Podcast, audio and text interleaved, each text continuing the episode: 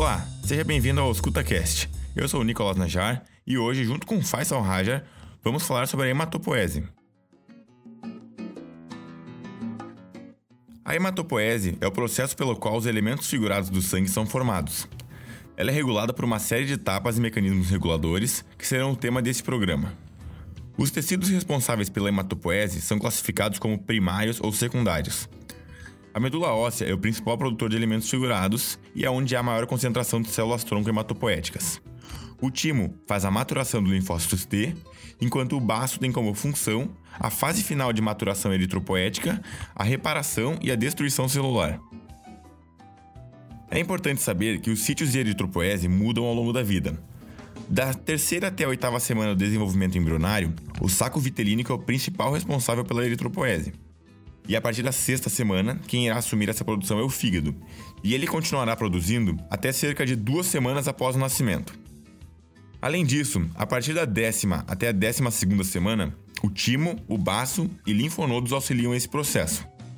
Por fim, do sexto ao sétimo mês de vida fetal, a medula óssea passa a ser a principal estrutura envolvida na produção, e durante a infância e vida adulta ela será a única fonte de novos elementos figurados. A medula óssea, por sua vez, tem um microambiente composto por interações entre as células de sua composição, da matriz e de fatores de crescimento.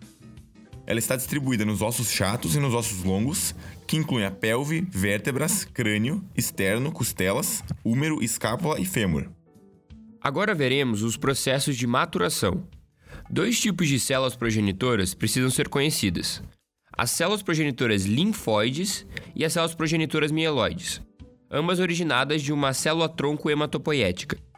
A célula progenitora linfóide vai originar uma linhagem linfóide T e uma B.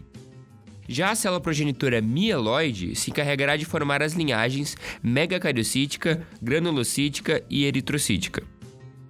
A linhagem megacariocítica participa da formação das plaquetas. A linhagem granulocítica compreende a formação dos basófilos, eosinófilos e neutrófilos. Vale destacar aqui que a última etapa da formação dos neutrófilos consiste na conversão de bastonetes em neutrófilos segmentados.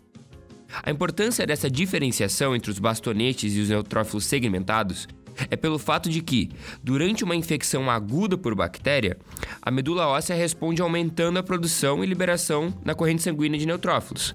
Dessa forma, não há tempo para a maturação total dos neutrófilos, elevando assim a concentração dos bastonetes no sangue periférico.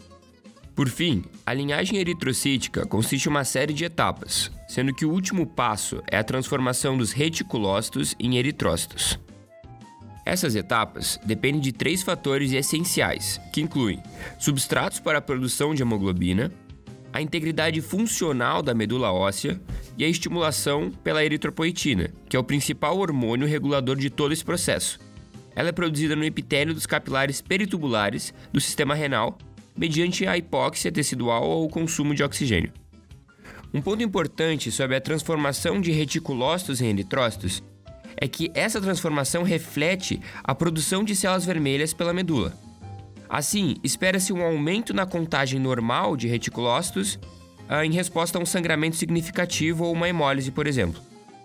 Vale ressaltar que a vida média no sangue periférico do eritrócito é de em torno de 120 dias, enquanto que o dos leucócitos pode durar de dias ou até anos, e as plaquetas em torno de 10 dias. A produção e morte celular são intensas, fazendo desse um sistema que constantemente se recicla. Então é isso. Os tópicos mais importantes nesse programa incluem a eritropoese ao longo do desenvolvimento humano e, na prática clínica, a contagem de reticulócitos como passo inicial para a classificação de anemias e a contagem de bastonetes no sangue periférico como um indicativo de infecção aguda. Esse foi o programa de hoje. Caso tenha alguma dúvida ou sugestão, mande uma mensagem para o nosso e-mail auscultacast.gmail.com.